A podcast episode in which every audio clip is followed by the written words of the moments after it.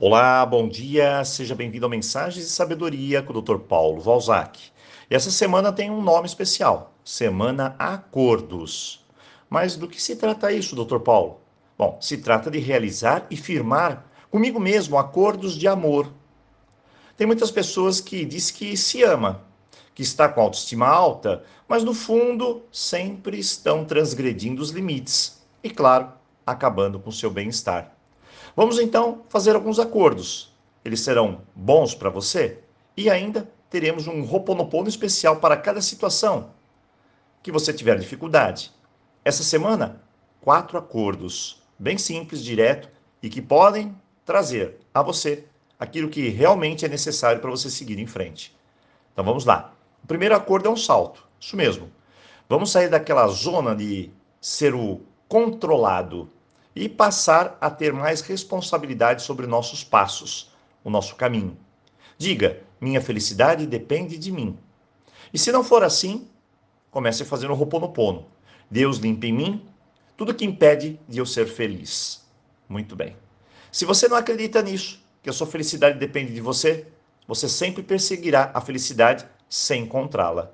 Tem pessoas que dizem: Eu serei feliz se ele me amar, se eu tiver um carro, se comprar uma casa. É engraçado, mas cada idade que temos tem um se diferente. Pense, se é uma condição imaginária. Eu tenho um cliente que logo cedo no domingo me liga, está em pânico, respiração ofegante, tem um ataque de ansiedade. Eu tento acalmá-lo e pergunto onde você está. E o cenário é algo inusitado. Ele está na beira de uma piscina linda, em frente a uma praia, quase que deserta. Ele é rico, controla vários negócios, mas ele tem tudo o que deseja, sem exceção, mas tem um apego, um apego tão grande às coisas, por medo de perdê-las. E isso acaba dando a ele um total desequilíbrio emocional. Ele sempre está tenso, desconfiado e acredita fielmente que a sua felicidade é tudo isso, mas não enxerga que ele está na contramão. O dinheiro não pode controlar a sua felicidade. A paixão, tampouco. Ou aquela situação que você acredita que se realizasse, você seria mais feliz ou feliz para sempre. A maioria das pessoas deixa sua felicidade nas mãos de pessoas e dinheiro. Jane me confessou: eu não sou feliz sem ele.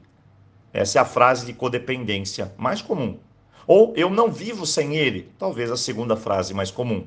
Se ficarmos colocando condicionadores na vida, jamais entenderemos uma coisa: eu sou feliz e não sabia.